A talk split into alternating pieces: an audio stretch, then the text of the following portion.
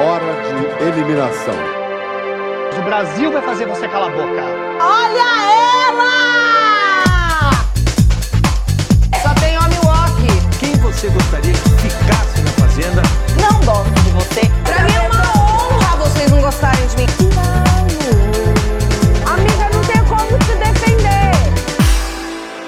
Olá, caros ouvintes, estamos de volta com mais um episódio de Vem Ser Feliz aqui fora. Pois é, estamos na nossa mini temporada, no nosso bloco de episódios sobre grandes personalidades da televisão brasileira, grandes apresentadores que hoje em dia têm trabalhado com reality show, apesar de suas vastas carreiras. E hoje é dia de falar dele o filho do Mauro e da Cordélia, irmão da Leonor, marido da Luciana, pai da Lara, do João, do Guilherme e do Rodrigo, sim, ele, Fausto Correia da Silva, o nosso amigo Faustão. Ô louco, meu! E para essa tarefa estou aqui com os meus amigos hoje, Letícia Rodrigues, que tá comendo um biscoitinho, É um pão. No céu tem pão. e morreu. Guilherme Regis Olá, caros ouvintes! e Carlos Jordão. Ô louco, meu! É isso, amigos. Hoje vamos falar sobre ele, sobre Faustão, esse mesmo que tem 71 anos de vida, apesar de ter uma carinha de 50 e 57 anos de carreira. Faustão começou a trabalhar aos 14 anos na Rádio Centenário de Araras. Depois do que aconteceu com Faustão, ele foi morar em Campinas e foi trabalhar na Rádio Cultura, na qual, pasmem, ele apresentou por cinco anos o programa New Pop International. Sim, Faustão já foi um apresentador de música pop nos idos dos anos 60. Já na década de 70, o Faustão foi para a Rádio Record, na qual ele apresentava o Jornal da Noite e era também o redator do programa. E aí, nessa rádio, ele começou a se envolver com o mundo do esporte passou também a ser repórter de campo da Jovem Pan e repórter esportivo do jornal O Estado de São Paulo. Em 77, acontece um acontecimento e ele é convidado para trabalhar na Rádio Globo apresentando o programa Balancê. Esse programa que vai mudar os rumos da televisão, da rádio, do entretenimento brasileiro. Porque o que acontecia com Faustão? Ele recebia artistas de teatro, de televisão, políticos, para conversar é, intercalados com números de humor e vários comentaristas. E em 83, o Balancê passa também a ser transmitido com um auditório. Então era um programa de rádio gravado com um auditório.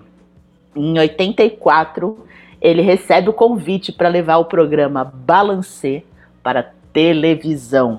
E aí ele vai mudar o nome do programa para o nosso já conhecido Perdidos da Noite, que estreia na TV Gazeta em 84. O maior sucesso no momento, as danceterias, casa de massagem. Tudo bem, meu? Legal? Beleza, vou fazer o jogo da velha depois aqui na camisa dele. Depois vai para Record e depois na Bandeirantes, onde ele ficou conhecido. E aí apenas em 89, a Globo, grande rede Globo de televisão brasileira, rouba Faustão da Band e estreia o nosso querido, o nosso amado, o nosso familiar Domingão do Faustão. Domingão do Faustão,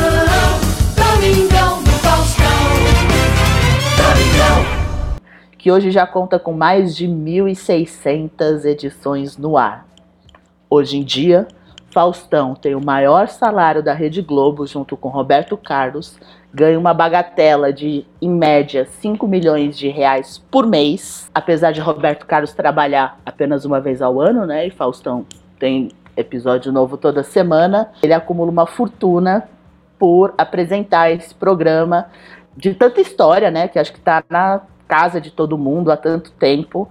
É, todo mundo tem memórias e hoje vamos conversar muito sobre essas memórias. Mas antes de chegar nessas nossas memórias faustonescas, é, eu estava pensando em que provocação trazer aqui para o podcast.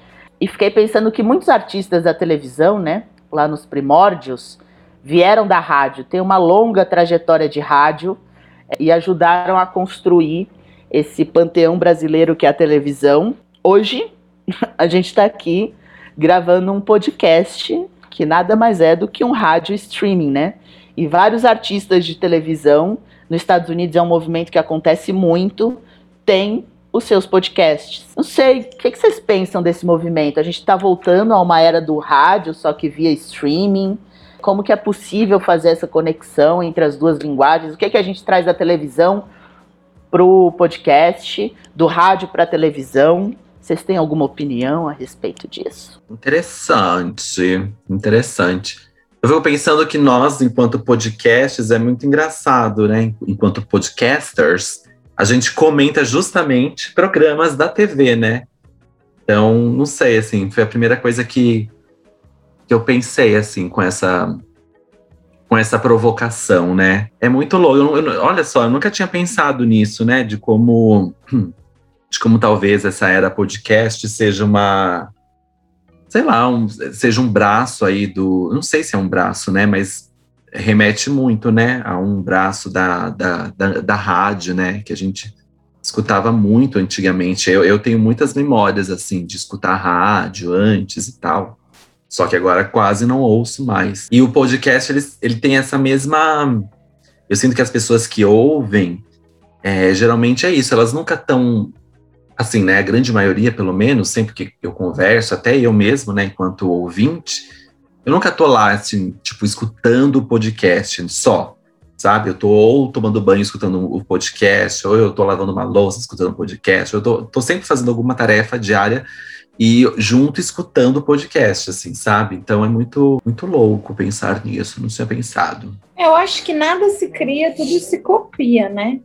Mas tem uma coisa que eu fico pensando, né, principalmente nos idos tempos em que a rádio novela era muito famosa, né? Isso durou muito tempo no país, que tem uma coisa do rádio e de dessa essa coisa de você estar tá ouvindo e não vendo a imagem, que traz um pouco de imaginação e um esforço do, da pessoa de construir as imagens na própria cabeça, né? E eu acho que tem duas coisas. Primeiro, de um tempo passado no qual a gente nem tinha tanto acesso a tantas imagens, né? Como computadores, celulares e etc. Então, uma era ali só televisão de tubo e um pouco antes disso. E eu acho que agora é um caminho inverso quase, do tipo, estamos um pouco cansados desse, dessa monte de informação e podemos voltar um pouquinho a essa origem do rádio para aguçar um pouco, ou para, tipo, realmente não ficar sendo bombardeado de tanta imagem o dia inteiro. Não sei, eu sinto que tem um pouco a ver esses dois lugares, né? E é muito interessante, porque o rádio, o podcast eu não sinto tanto isso, mas o rádio, se você percebe pessoas que são radialistas, existe um trabalho de voz, um trabalho de emoção da voz, um trabalho de construção de imagem pela voz. Eu acho isso muito interessante, porque isso é um trabalho muito rebuscado, elaborado, né? Eu sinto que hoje no podcast não tem. Tem vários podcasts que eu escuto que tem gente que é fanha, é, e tudo bem, não é uma crítica, tá? Não é pejorativo isso, mas tem gente que tá resfriado e vai lá e grava, tem gente que tá correndo e grava, e eu sinto que isso é um certo rigorzinho que poderia voltar, que traz uma característica interessante, né? Eu me vejo me, me pegando mais nos podcasts que tem um pouco essa preocupação sonora, né? Que é uma criação de um material sonoro, né? Que não a música, porque tem muita coisa além da música, né? Então eu sinto que é um pouco, talvez muita gente goste por isso, né? Porque Carlos já mencionou, de você poder fazer outras coisas enquanto você escuta e também de ter um pouco de respiro, né? Dessas, desse monte de imagem e letras e figuras e cores que a gente se depara, né? O dia inteiro quando a gente vê nossos celulares, televisão e etc. Vamos mas fazer aula de voz. Mas eu sinto, amiga, que ao mesmo tempo, quando eu penso em rádio, eu lembro de ficar escutando rádio em casa e não tem muito. É, você não filtra o conteúdo que você está consumindo, né? Porque geralmente são vários programas que tem na rádio e eles acabam falando de vários temas.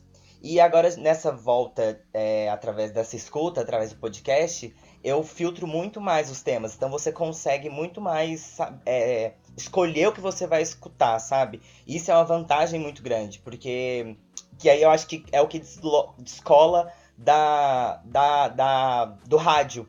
Porque você consegue escolher o que você quer escutar, sabe?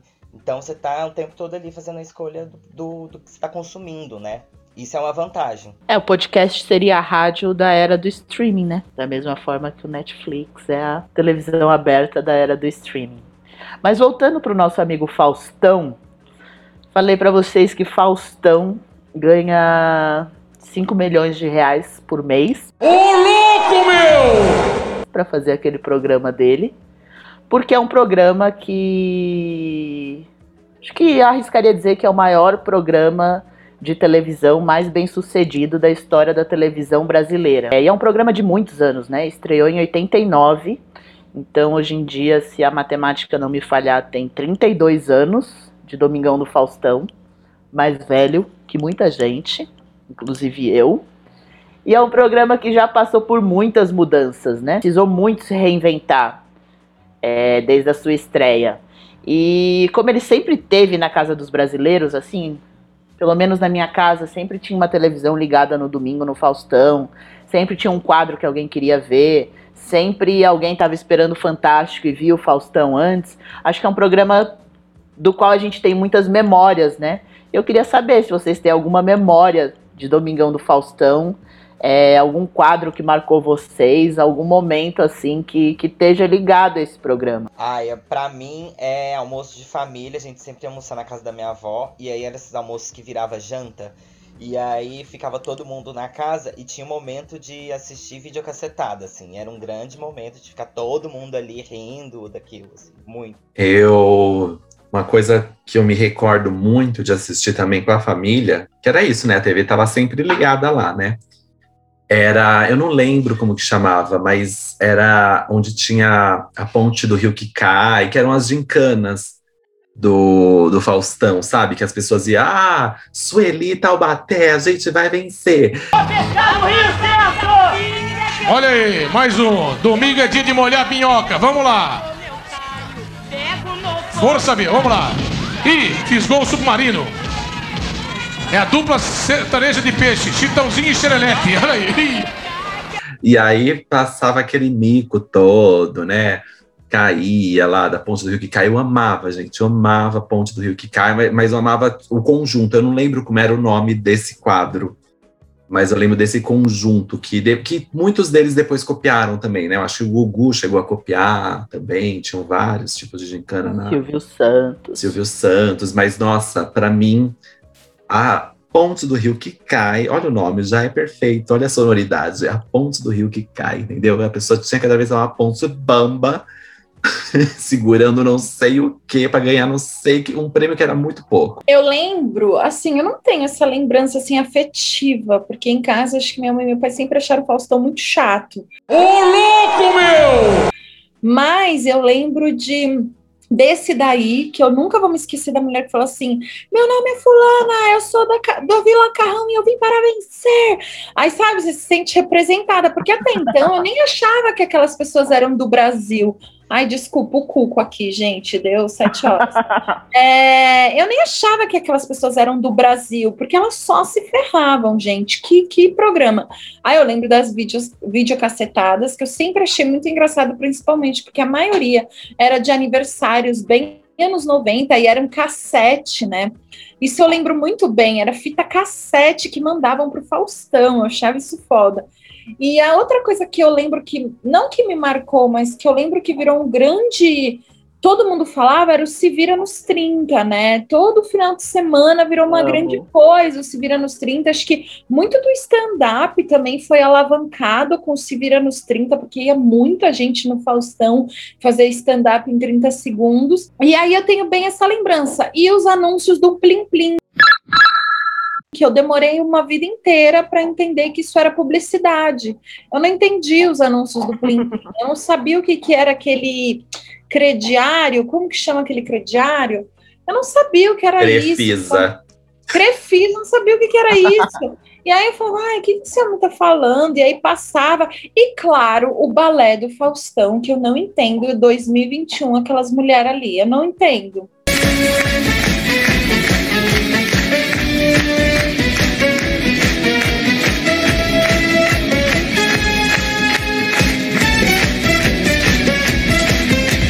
Maravilhosas, mas assim, eu não entendo, nunca entendi. E para mim, tudo que tem no Faustão é um grande delírio. Eu não entendo quem é essa equipe que monta esse programa. Sabe, você coloca uma videocassetada no meio do arquivo confidencial de alguém, depois tem uma pizza, depois vai um dança no gelo. Eu não entendo esse programa e de repente ele fala de futebol, de repente o Faustão se irrita e xinga o presidente. É uma coisa muito louca, assim. Acho que o Faustão. E, e assim, Acho também que foi um grande momento quando percebemos que Faustão passou a escolher suas próprias roupas.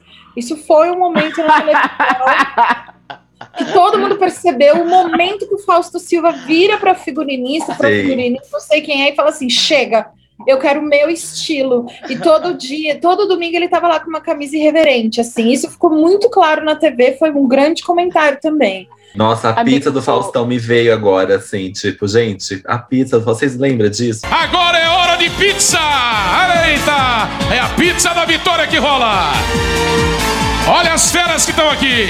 Luísa Tomé, Cláudio Heinrich, Cristiana Oliveira, Jorge Aragão, Glória Pires, Maurício Matar, Débora Seco, Tadá Maria, Marisa Or, Maite Proença, Albi Peixador, Guarani. Gente, era um monte de mesa. E é muito grande, né? Assim, eu tenho impre... eu nunca fui, né? Mas eu tenho a impressão de que é muito grande ali o, o estúdio que eles gravam, né? Porque às vezes dá o foco lá nas plateias, são divididas por cores, aí tem um animador lá. Gente, é uma grande alucinação. É uma grande alucinação. Só muito Eu Sotan mesmo. uma análise aqui, eu posso estar completamente equivocado. Mas eu tenho uma impressão que esses programas de auditório, né, são também programas de variedades. E não sei se tem alguma conexão é, com certo teatro de variedades, um certo teatro de revista que se organiza no século XIX, com suas grandes vedetes, seus grandes balés também. O ba balé do Faustão lembra um, um coro de teatro de revista, e essas grandes estrelas do teatro de revista também vão para o rádio, né? É, então, Dercy Gonçalves, as grandes vedetes. E aí começa esse movimento de programas de auditório no rádio, né? Muito programa de calouro, as pessoas iam lá apresentar, e aí a televisão tenta dar conta disso novamente em termos de espetáculo visual, né? E se a gente acha o Faustão louco hoje em dia, gente, vê o, o Chacrinha, dá pra procurar no YouTube, gente. O cara jogava bacalhau na plateia, não fazia sentido, você não entendia o que o homem falava. Alô, Elmar! Alô, Leleco Marfota! Terezinha, Terezinha, Mas eu acho, amiga, que antes de ter a ver o Faustão com o movimento de revista, eu acho que o Faustão é uma tentativa de continuidade do Chacrinha. Porque eu acho que esse movimento de vedetes, uma, uma construção estética, visual, é do programa do Chacrinha. E aí eu acho que isso que acaba inundando todo mundo, sabe? Aí tem. Porque se você for ver, né, aí a gente tem uma análise desses apresentadores, eu acho que tem a Hebe antes do Faustão, tem o Chacrinha antes do Faustão, que realmente tinham os festivais de rádio, né? Que iam todo mundo para ver o prêmio da canção brasileira, né? A gente tem vários momentos icônicos aí no período da história do Brasil, na indústria fonográfica, e aí eu acho que realmente o auditório, na verdade, eu tenho a impressão, eu nunca estudei a história da televisão, mas que lá atrás, no começo, quase todos os programas eram de auditório. Eu tô lembrando, vocês lembram daquele filme? Eu não lembro mais do nome, que tem aquela música. You do that thing you do, breaking my heart Enfim, era do não sei o que Wonder. E aí eram os meninos na década de 60 que eles vão pra televisão e a televisão é auditório. Aí tem Harry Spray, é auditório. Aí você pega a televisão mais antiga no Brasil, auditório, Elza Soares, né? Quando pegam aqueles pedaços da vida da Elza, auditório. Quem anda atrás amor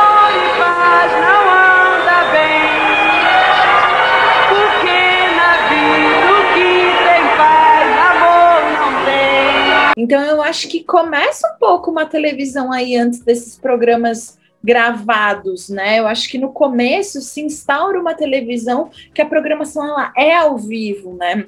Entrevistas, jornal nacional, enfim, várias coisas ao vivo. E se você for ver, a grade da TV ela deve ser 50% ao vivo e 50% gravada. Talvez a, a, a quantidade de ao vivo seja até maior do que a gravada, né? Então acho que ainda é uma característica da televisão, principalmente o jornal, né? Mas eu sinto que esse, momento, esse movimento artístico que você fala, eu acho que hoje o Faustão ele tem uma estética bem Windows 2000, gente. Plateia colorida, de repente tem um piso colorido e vem uma luz, de repente as bailarinas estão de prata, ele tá com uma camisa de um carro, de, eu acho uma bagunça estética, assim. Para mim, parece que você entrou numa loja assim sei lá, na Barão Geraldo, em São Paulo, para quem já veio a São Paulo, assim, você anda na 25 de março em loja de, de fantasia e você vê de repente um pinto ali, uma, uma coroa de flores aqui, uma múmia do lado, um saco. Parece a grade do SBT, né? Exatamente, assim, não tem uma ordem estética, é um programa de variedades, mas às vezes eu sinto que é tipo assim, toda a sessão de congelados do mercado, sabe? Tudo ali, a lasanha, o camarão, a carne, o pão de alho, tudo tá no Faustão e de repente a Suzana, a Suzana Vieira arremata e canta um per amore e deixa o peito aparecer. Pe, pe, pe, per... Cadê a letra, gente? Põe a letra aí pra ela, pô. Aqui, Essa eu não ensaiei. Per amore. Ai, mai fatto niente solo. Per amore. Sabe assim, é uma coisa muito boa nesse programa. Sabe? E aí tem o arquivo confidencial. Per amor. Todo mundo vai. Todo mundo vai no arquivo confidencial e todo mundo odeia. Gente, falando em arquivo confidencial, acho que é um ponto importante aí para onde eu quero chegar com essa conversa. O que, que vocês acham de arquivo confidencial? Vocês queriam ter um arquivo confidencial de vocês? Ah, eu queria, eu acho que ia ser o sonho. brasileiro. Ia ser o sonho da minha família. E eu acho que ia, ia- ia ser a concretização de todo um trabalho, ia ser, ia ser lá, no arquivo confidencial. Colocaram Pra minha família. do brasileiro que pra se você tá no ápice da fama, você precisa participar do arquivo confidencial. Eu não sei quem inventou isso, sabe? Sabe? Não, eu, eu acho assim, eu não quero nem paga participar do arquivo confidencial, assim, eu, eu morro de medo de estar lá e de repente pegar o meu primeiro ex-namorado e ele ficar falando que eu sou maravilhosa e eu ter que falar, para tudo, Faustão, eu odeio esse Zé Mané aí. Eu não sei, eu morro de medo de aparecer um monte de gente do fundo do bueiro, sabe? Ai, eu não quero Sua não. professora da quarta série, né, amiga? E a musiquinha, gente? A Sabe? musiquinha que toca de fundo pra te emocionar. E Violino, o né? anúncio? Eu amo o anúncio de que você está no arquivo confidencial. Por isso, você está no arquivo confidencial. Sério? Pra mim é tudo gravado. Pra mim, a pessoa. Gente, é, é óbvio que é gravado. É óbvio que a pessoa- o artista já vai lá sabendo. Porque, gente, é muito podre. Tipo, você está no Amigo, arquivo mas as caras das pessoas são impagáveis. Eu acho que elas não São. sabem, Eu não. não acho, não, amiga. Não sabem, não sabem. Eu não sei quem, lá no CLL, numa época, era parente de alguém que ficou famoso.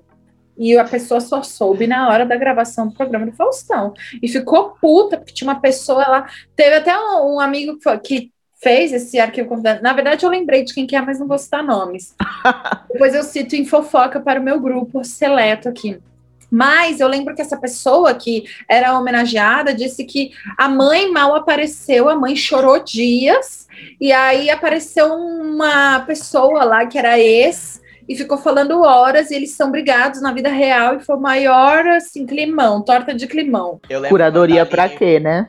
Quando a Aline Moraes foi, e aí eles colocaram cinco, dizendo eles, melhores amigos dela, misturado nas plateias inteira, assim, e ela tinha que achar um por um. Só que ela não lembrava de ninguém, e aí as pessoas ficavam lá com cara de paçoca enquanto ela procurava os melhores amigos.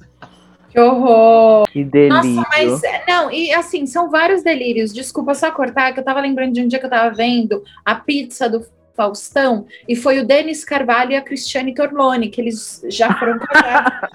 eles têm uma história tristíssima, né? E no meio da pizza do Faustão, o Denis começa. Não, porque sabe, Fausto, eu e a Cris, a gente teve que superar muita coisa. Você sabe do nosso filho morto? E começou no meio da pizza do Faustão e a Cristiane é, foi muita terapia. Gente, eu nunca me senti tão constrangida. Esse... E eu acho que foi tipo na mesma época que depois, ou no mesmo dia que a Ivete deu um selinho na Suzana. Ai, que confusão esse programa. Ai, que gente. zona, gente. Nós vamos Zona. procurar agora no YouTube isso. E aí, nessa salada imensa que é esse programa, né, com exposição de vidas de famosos, que a gente pode também entender como, ah, quase que um reality show, né? É, Você tá pegando pessoas ali pra expor a realidade e criar uma narrativa em cima. É, vários game shows delirantes, a lá se vira nos 30, a ponte do rio que cai. A gente vê esse, esse programa hoje em dia muito focado, né, nesse formato reality, competição, exposição da vida. Então a gente tem desde anônimos passando vergonha a famosos passando vergonha, que é um delírio da, da pós-modernidade, né? Famoso não tem mais prerrogativa nenhuma para passar vergonha na televisão.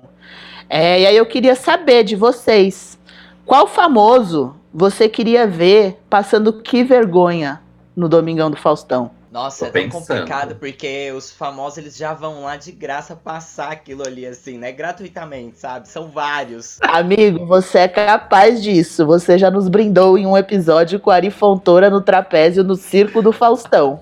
sabe? E Rosa Maria Murtinho na Dança dos Famosos. O primeiro nome que me vem é Paulo Guedes, mas eu não consegui pensar na mise-en-scène. Adoraria ver ele passando algum micão assim. Ai, eu queria ver a Regina Pazuello. Duarte no Patinação no Gelo do Faustão. Queria ver. Ia quebrar todas as costelas. Suzana saiu toda quebrada de lá. Ai, Suzana devia ter participado do salto. Ah, mas é no Caldeirão do Hulk, que é o salto na água, né? É, aquilo lá mata um também. Teve um que saiu todo quebrado, não teve? Ah, eu não sei, gente. Eu queria ser maldoso aqui, mas não tô conseguindo pensar em ninguém. Ia falar uma pessoa com problema de audição no Ding Dong. Ai, podia mandar o Lobão pro Dig Dong. O Lobão, e aí, tipo assim, alguém bem, sabe, um casal bem pra frentex. O Lobão e o Roger juntos. Ai, no traje a rigor. Que hoje vocês não estão com a língua ferina muito afiada. E aí, pra terminar esse programa sobre Domingão do Faustão, sobre Faustão, né, que passou por tantas transformações da rádio a reality shows. É, a gente sabe que a história de Domingão do Faustão tá acabando. É, Faustão está saindo da Rede Globo, já foi contratado pela Rede Bandeirantes por um salário muito menor, de 2 milhões de reais por mês. Eu queria saber de vocês, como será a vida após Domingão do Faustão? Pra mim não vai mudar nada. pra mim tampouco. Pra mim tampouco. Mas assim. É isso, gente. É. É uma merda esse programa. E a gente gravou esse programa. Aí a gente gravou esse episódio porque a gente é palhaço. Ai, mas A depois a única coisa tem que. boa as brigas, gente. Eu queria indicar pra vocês uma briga excelente, que foi a Samantha Schultz dando um sacode no Miguel Falabella, no. Acho que. Não desses de cantar aí, que é maravilhoso. Que ele fala que ela não é cantora e ela dá um olé nele e, a- e ela acaba com ele. Mas eu gostaria só de de- deixar claro aqui o que eu me considero uma cantora, porque eu sempre tive banda, eu sempre cantei, eu faço aula de canto há 10 anos, assim. Aqui uns 15 anos atrás você se apresentou aqui no Não, eu, eu sei disso. Não, é só porque, não, mas é porque às vezes a pessoa acha que assim, porque você não é uma cantora famosa, você não é uma cantora. Então, assim. É... Ele não disse isso, amor. Não, eu- Meu amor, Ele falou eu de não cantoras que isso, vivem a vida trabalho. cantando. É Não, que mas você é é, mais conhecida profissão. como comediante. Você é é mais sim, mas- isso que ele quis dizer. Ah, foi no show dos famosos. Que, aquele que ele. aqui- nossa, aquilo é vergonha. de- que eles têm que se fantasiar do, do famoso cantor. E tem a Ludmilla de Tim Maia ou Ed Mota? É de Mota. Zá. Paulo Ricardo passando várias vergonhas. Vai ter ainda uma edição. E não esse tem ano. eliminação, né, gente? A pessoa só vai acumulando pontos e, e acumulando a vergonha. Eu amo. Muitas coisas das quais não sentiremos falta alguma. É isso, caros ouvintes. Sem saudades, sem tristezas, sem melancolias. Tchau, Faustão. Tchau pra vocês. Hora de eliminação. O Brasil vai fazer você calar a boca.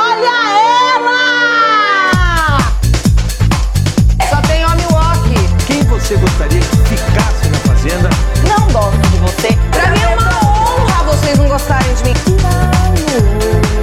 Amiga, não tem como se defender.